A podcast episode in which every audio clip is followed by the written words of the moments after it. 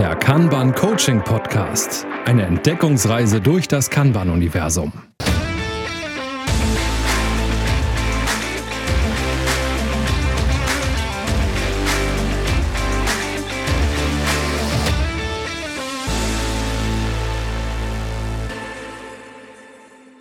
Hallo und herzlich willkommen zu unserer heutigen Ausgabe vom Kanban Coaching Podcast. Wir haben uns heute ein schönes Thema auf äh, Kundenwunsch tatsächlich äh, gesucht. Das war schon länger bei uns im Backlog und heute soll es um Flight Levels gehen. Wer das nicht kennt, ähm, das ist ein Denkmodell, das Klaus Leopold entwickelt hat. Früher hieß das mal Kanban Flight Levels und das Kanban ist irgendwann weggefallen, nicht weil Kanban nicht mehr interessant ist, sondern weil die Leute dann fälschlicherweise angenommen haben, dass man das nur mit Kanban machen kann. Und da wollen wir heute mal ein bisschen was drüber erzählen und vielleicht auch ein bisschen damit aufräumen, warum das halt nicht nur mit Kanban geht und was man damit so Tolles machen kann. In diesem Sinne auch einen schönen Hallo von mir. Äh, ja, Flieger grüßt mir die Sonne ab in den Himmel mit den Flight Levels. Hm, wie fängt man am besten mit Flight Levels an oder was sind sie eigentlich? Ähm, denn ich glaube, viele haben schon davon gehört, aber so richtig, wenn man davon hört, denke ich immer, äh, klingt jetzt irgendwie ganz schön abstrakt. Was sind denn Flight Levels eigentlich? Wofür sind die da? Ja, ich zeige ganz oft am Anfang erstmal ein Bild, wo dann verschiedene Boards auf verschiedenen Ebenen dargestellt sind. Ich hoffe, dass das dann auch immer so ankommt. Ich glaube, die Schwierigkeit liegt dann da drin, dass die Leute denken, hä, will man mir jetzt erklären, dass da einfach verschiedene Boards gemacht sind und dass sie irgendwie zusammenhängen und denken, das kann doch wohl nicht Flight Levels sein. Das ist es auch nicht und schon gar nicht allein. Das Modell geht jetzt mittlerweile davon aus, dass es quasi drei Flughöhen gibt. Und ähm, neulich habe ich das mal so ähm, erzählt, dass es quasi drei unterschiedliche Granularitäten der Informationen sind und manchmal einfach auch inhaltlich ein bisschen anderer Fokus im, im Sinne der Informationen, die dort dargestellt werden sollen. Und die drei Level, äh, Level 1 ist das operative Level. Das werden die Leute meistens in der IT zum Beispiel bei den Teams kennen, also ein Infrastrukturteam, ein dies Team, ein das Team. Das sind die Boards, die dort auf der Ebene sozusagen zu sehen werden. Also die, mit denen man tatsächlich tagtäglich arbeitet. Ich nenne es immer die Boards, wo wirklich gearbeitet wird. Ich nenne das auch ganz oft so, habe ich aber schon oft auf den Deckel für gekriegt. Ja, genau. ne? Aber so spaßeshalber so nach dem Motto. Aber da wird tatsächlich die Arbeit ähm, die zur Erledigung von Level 2 und Level 3 sind, äh, wirklich dargestellt. Genau. Ich glaube, so kann man es, glaube ich, ganz gut vorstellen. Auf Level 2 ist das dann die koordinative oder die Koordinationsebene. Da wird es schon immer schwieriger, den Leuten zu erklären, was das ist, weil dann nicht sofort, finde ich, der Groschen fällt. Sonst, also auch wenn ich irgendwie mehrere Beispiele bringe, dauert das meistens etwas, bis das eingesickert ist. Aber das, was ich zum Beispiel gern auf der Koordinationsebene habe, ist, ähm, wenn es verschiedene Projekte in einer Organisation gibt und die irgendwie miteinander äh, Abhängigkeiten haben, ist das super, da nochmal einen Überblick zu schaffen sozusagen und dass die Leute sich dort auch regelmäßig äh, drüber unterhalten, was da jetzt irgendwie als nächstes kommt und wie man vielleicht die anderen gerade braucht. Ja, und genau, glaube ich, das ist das äh, Wichtige, also der wichtige Trigger. Ne? Also da ist die koordinativen Ebene der verschiedenen Projekte äh, tatsächlich angesiedelt. Und da ist es so wichtig zu überlegen, wer macht eigentlich gerade was, ähm, beziehungsweise wann wird etwas gemacht oder wann können wir überhaupt was Neues starten. Da treffen wir uns dann schon so ein bisschen beim Kanban wieder, ne? so Stop Starting, Start Finishing wieder. Ähm, aber das ist so wichtig, gerade diese Koordination der verschiedenen Bereiche hier auf Level 2. Da wird es jetzt nämlich immer ein bisschen schwierig. Da ist es, glaube ich, auch nicht ganz trennscharf. Da muss man dann wieder nochmal überlegen, was ist der Fokus. Denn Level 3 ist vor allen Dingen ähm, Strategie hm. oder strategisches Portfolio-Management. Und da gehört dann halt auch rein zu priorisieren, zu sagen, was machen wir als nächstes. Und man kann halt die strategische Ebene, auch wenn man will, nicht nur über KPIs, also bestimmte Messpunkte, wo man gucken kann, ob seine Ziele erreicht werden, steuern, sondern auch das mit OKRs, also den Objectives and Key Results verbinden. Quasi im besten Fall würde sich eine Organisation eine Strategie überlegen, die runterbrechen in Objectives und zusammen mit den Abteilungen überlegen, welche Key Results dann sozusagen er erreicht werden müssen, um diese Objectives zu erreichen, diese Objektiven.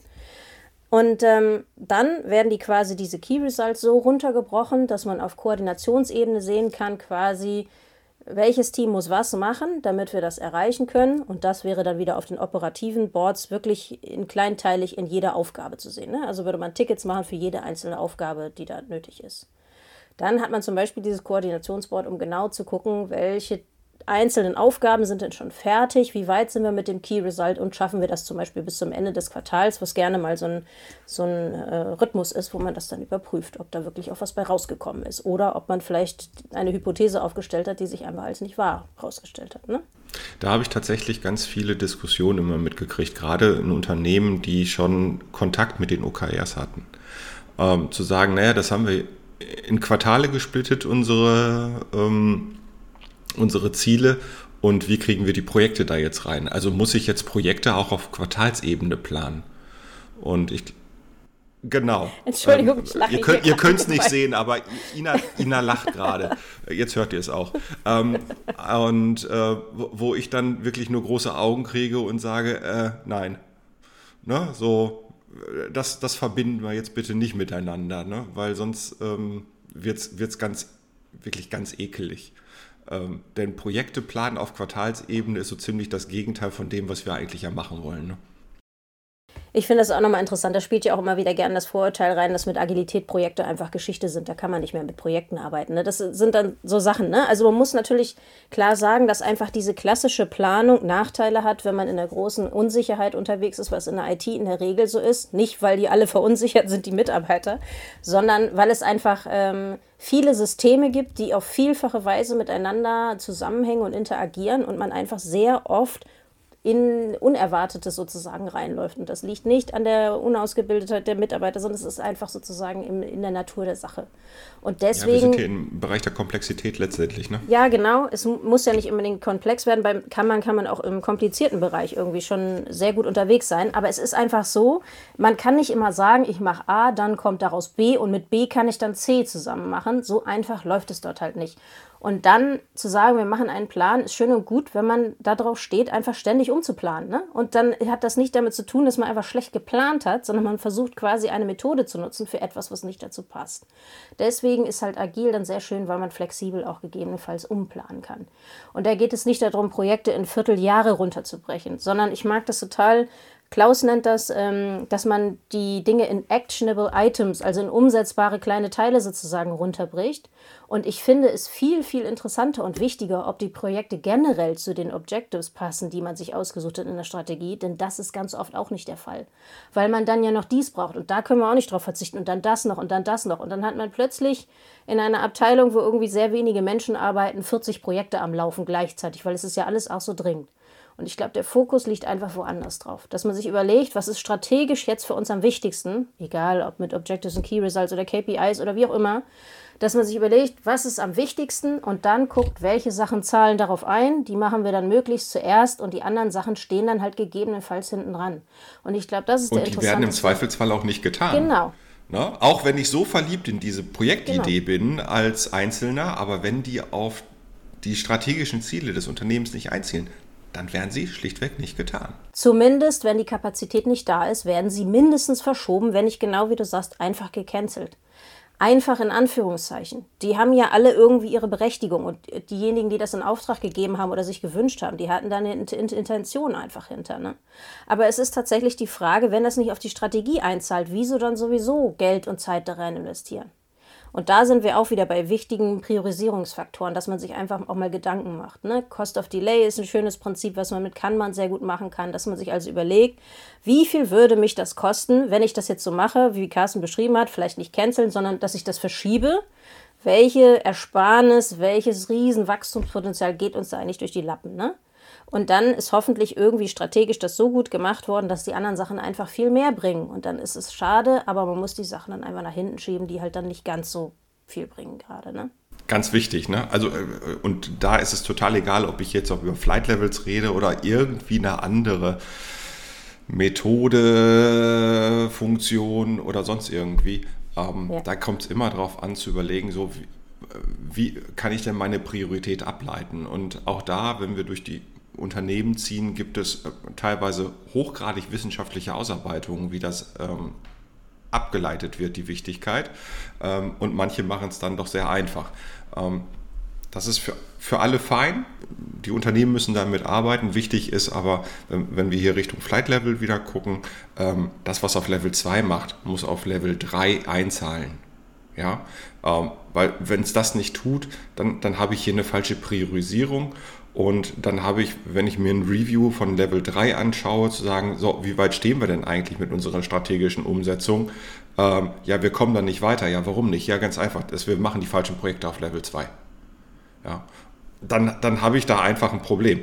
Im, Im, schlimmsten Fall habe ich hier sogar ein Kommunikationsproblem, weil Level 3 Leute erklären nicht, was in Level 2 eigentlich gewünscht wird, ähm, beziehungsweise was man sich in Level 3 wünscht zur Umsetzung.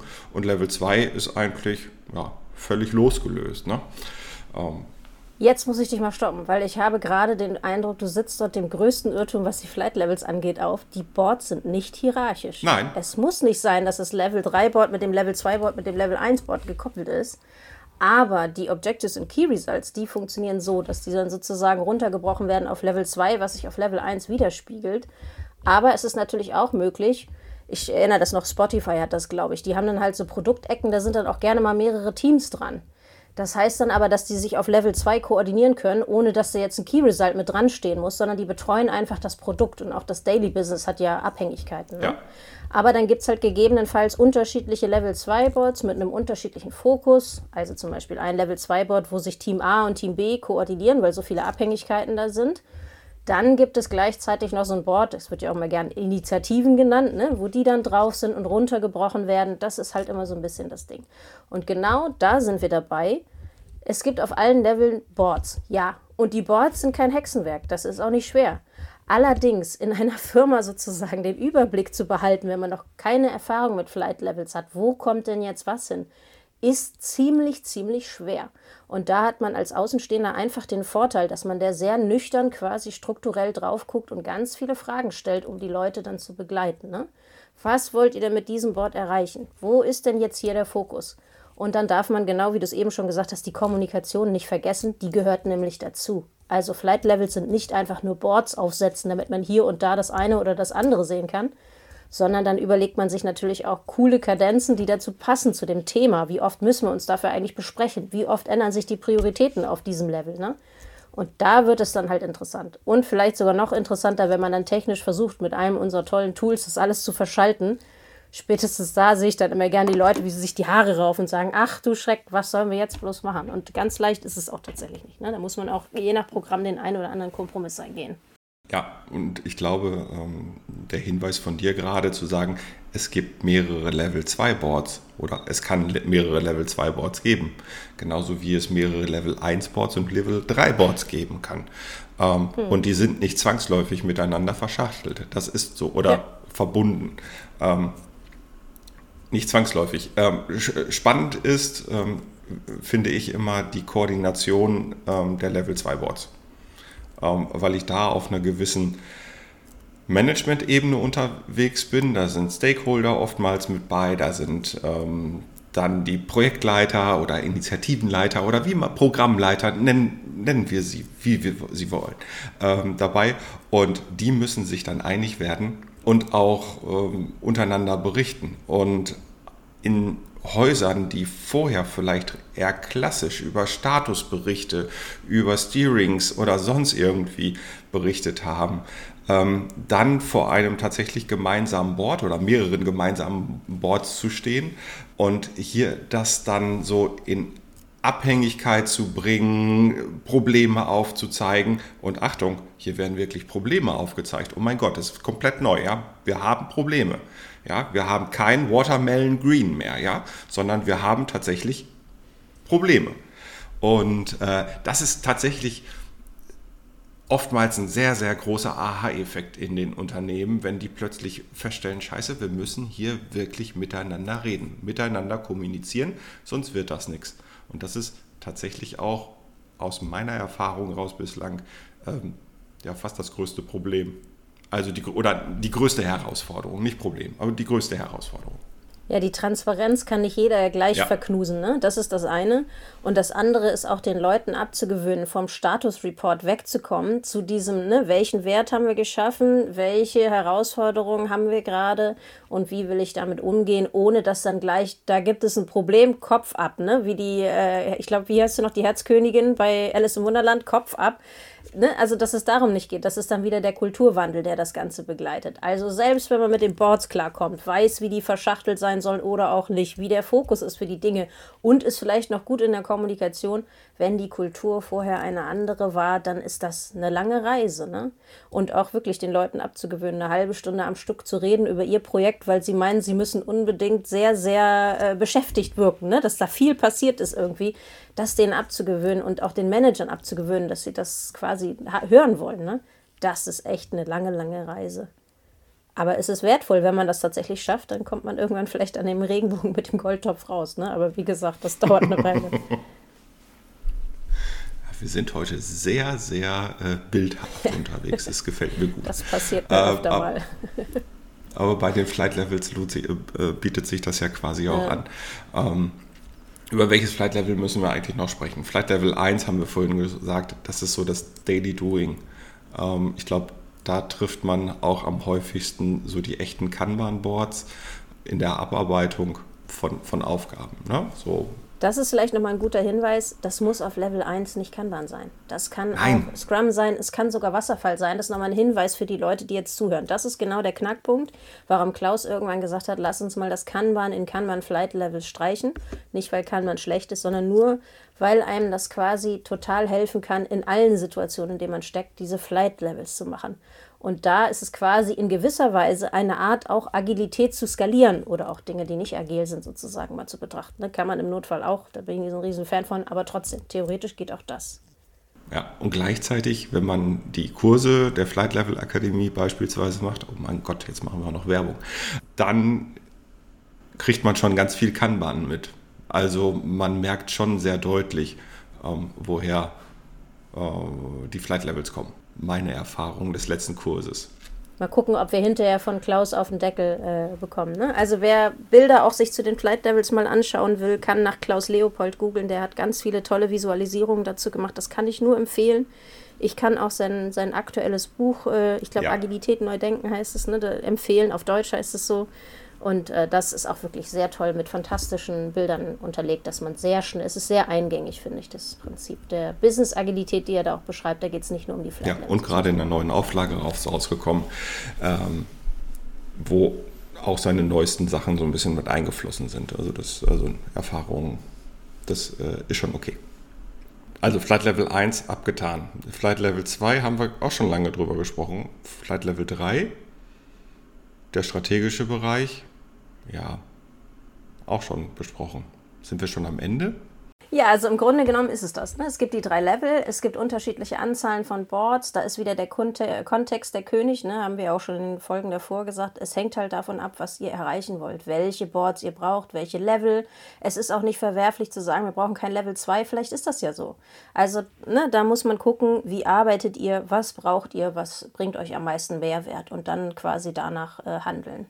Genau, und ich mache jetzt noch mal eine Sache. Ähm weil oftmals im Rahmen von Flight Level auch das Thema Business Agility immer genannt wird. Also ich glaube, das ist auch Klaus Lieblingswort an der Stelle. Ähm, meint eine gesamtheitliche Betrachtung des Flows. Also wirklich von ganz am Anfang bis ganz am Ende und das quasi über alle Boards ähm, gedacht. Das würde diese Folge jetzt deutlich sprengen. Da überlegen wir uns mal was für eine neue Folge, glaube ich. Aber es ist vielleicht noch mal kurz, kurz gut zusammenfassend zu sagen, dass das genau das ist, was man mit Flight Levels machen kann. Agil skalieren, ja. viele Projekte sozusagen managen in Anführungszeichen, wenn es halt aber um agile Abarbeitung geht und Koordination und was du vorhin gesagt hast, Kapazitäten abschätzen zum Beispiel, ne? dass man quasi ein VIP-Limit auch auf höherer Ebene hat. Solche Dinge kann man damit gut machen. Ne? Also das ist, äh, oder wenn man quasi eine Weile schon agile Teams hatte, dann die nächste Stufe zu erreichen. Das nächste Reifegrad ist, äh, der nächste Reifegrad ist das. Oder was du gesagt hast, den ganzen Value Stream, den ganzen Wertstrom abbilden und dann genau sich auf den, auf den Flow fokussieren. Oder einfach als gesamte Organisation sich kontinuierlich verbessern. Wenn man das dann halt visualisiert, kann man viel besser die Punkte sehen, wo es eigentlich hängt. Da gibt es ganz, ganz viele Anwendungsfälle, die super hilfreich sind. Ne? Und ich sage auch immer, in gewisser Weise ist es agile Organisationsentwicklung. Wenn dann tatsächlich auf der Management-Ebene oder noch viel höher, wirklich auf der Chefebene darüber gesprochen wird, welche Strategie verfolgen wir, was sollen unsere Leute eigentlich tun. Und man erzeugt dieses fantastische Buzzword, Alignment ist ja da immer ganz gut. Alignment ist super, dass die Leute einfach eine gemeinsame Richtung haben und nicht sternförmig von der Mitte nach außen rennen sozusagen, sondern einfach sich abgestimmt haben und das irgendwie harmonisch abläuft. Das ist dann quasi der Endgegner. Wenn ihr das schafft, seid ihr richtig gut. Aber der Weg dorthin ist steinig und Flight Levels sind eine super Hilfe bei genau diesen Dingen. Viele Projekte, viele Dinge zu koordinieren, Wertströme sichtbar machen. Also ich bin ein großer Fan. Ja, also es wird einige Sachen geben, wo Turbulenzen warten, wo man sich besser hinsetzt und anschnallt. Ähm, und in der Fliegersprache zu bleiben. Und ähm, Sehr schön. Ne, so, das lohnt sich dann aber, weil am Ende ist ein super Ziel da. Ganz genau, dann äh, steigt man in der Sonne aus ne, und freut sich. Wer Sonne mag, dann Sonne. Wer die Berge mag, dann die Berge. Nein, Scherz beiseite. Ähm, das war's für heute. So sieht's aus. In diesem Sinn. Wenn ihr noch Fragen habt, wie immer, schreibt uns äh, unter Kanbanauten bei Twitter oder lasst uns einen Kommentar da bei LinkedIn oder Xing. Wir freuen uns auf spannende Diskussionen, nicht nur über Flight Levels, sondern auch gerne zu Kanban. Genau, und wünscht euch neue Themen. Wie gesagt, diese Folge war explizit auf einen Themenwunsch ähm, realisiert nun und äh, wir freuen uns auf weitere Wünsche. Bis bald. Tschüss. In diesem Sinne, bis zum nächsten Mal. Das war der Kanban Coaching Podcast von und mit Ina Galinski und Carsten Rüscher.